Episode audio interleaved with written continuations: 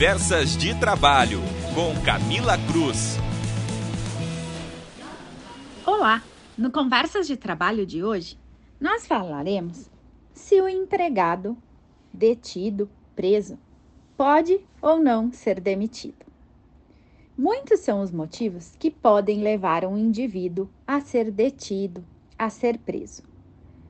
E esse motivo pode ser ocorrido tanto na sua vida privada quanto na sua vida profissional, pois o nosso Código Penal prevê diversas possibilidades que podem ensejar em cometimento de crimes.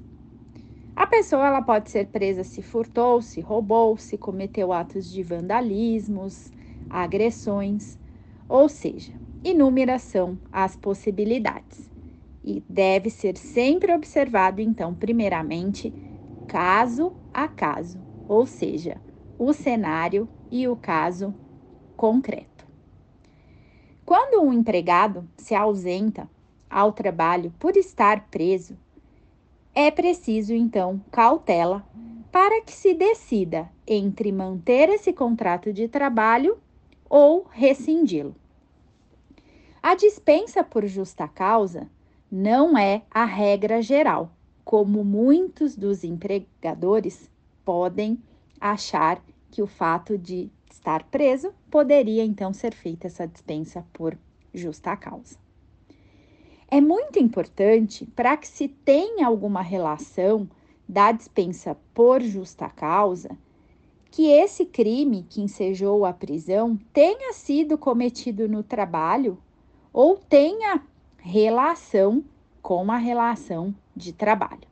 É preciso sempre provar autoria, participação do empregado no fato, e se não for algo muito específico e comprovado, a empresa então não poderá dispensar por justa causa, porque tem que se provar que realmente houve a prática do crime e, inclusive, deve se esgotar todos os meios de se recorrer à decisão, pois afinal no Brasil o que prevalece é a presunção de inocência, ou seja, até que se prove ao contrário, todo indivíduo é inocente.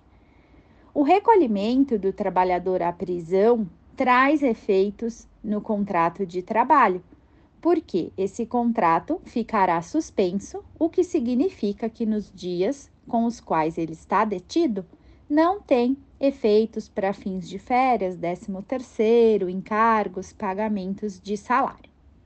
Se o empregado responder o processo posteriormente em liberdade ou mesmo for absolvido, ele poderá retornar ao trabalho normalmente. E se no decorrer do tempo o empregado ou a empresa decidirem romper pelo contrato, seja por dispensa sem justa causa ou por um pedido de demissão, deve ser feito com a devida cautela. Independentemente da escolha, é importante se formalizar o que vai ser feito em relação a essa situação empregatícia. Se a empresa então optar por manter o contrato de trabalho, este contrato fica suspenso pelo tempo que durar a sua reclusão. Se a empresa optar pela dispensa do funcionário sem justa causa, ela deve pagar as verbas rescisórias, formalizar toda a essa, essa rescisão e fazer o depósito das verbas rescisórias. Podemos, por conta da reforma trabalhista, fazer um acordo mútuo, ou seja, nos termos do 484A da CLT, no qual você faz a extinção do pacto laboral por acordo entre empregado e empregador, com o pagamento lá das verbas rescisórias diferenciadas. O importante é ter muita cautela no momento de uma decisão de dispensa, para se não caracterizar dispensa discriminatória. A justificativa para a dispensa não pode ser a prisão, e sim uma eventual impossibilidade de manutenção do contrato de trabalho. O empregado que for considerado culpado em processo criminal, com todos os recursos esgotados, aí sim poderá ter uma dispensa por justa causa.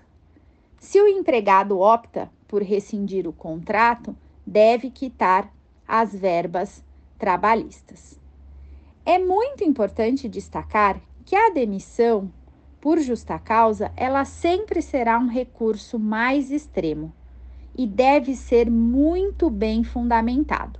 E em nenhum momento o empregador pode dispensar o empregado preso por abandono de emprego, por exemplo. A justa causa deve ser sempre fundamentada no motivo correto, pois, caso contrário, ela pode ser considerada nula. Como a empresa tem outras possibilidades que surgem nesse cenário de um empregado preso, é necessário então sempre avaliar os prós e os contras. Afinal, é possível que o empregador opte por manter o contrato de trabalho apenas suspenso e haja a dispensa sem justa causa antes do trânsito em julgado da sentença criminal, desde que tenha ali justificativas. Então, a depender do porte da empresa, do tipo da atividade, terão ali elementos que embasam a dificuldade da empresa em efetivamente manter aquele contrato. De toda maneira, o contrato de trabalho ele fica suspenso automaticamente desde a prisão, estando o empregador então isento de proceder ao pagamento de salários. Da mesma forma, os outros reflexos dessa prestação de serviços que não vão produzir efeitos, como já falamos, de férias, 13 terceiro, recolhimento do fundo de garantia. E o contrato ele pode ser retomado sem prejuízo quando o empregado estiver em liberdade. Portanto, analise caso a caso para que adote práticas mais seguras, embasadas e fundamentadas. Esse foi o podcast da semana. E se você quer mais conteúdo sobre a área trabalhista, acompanhe o meu perfil lá no Instagram, que é o professora Camila Cruz. Até mais!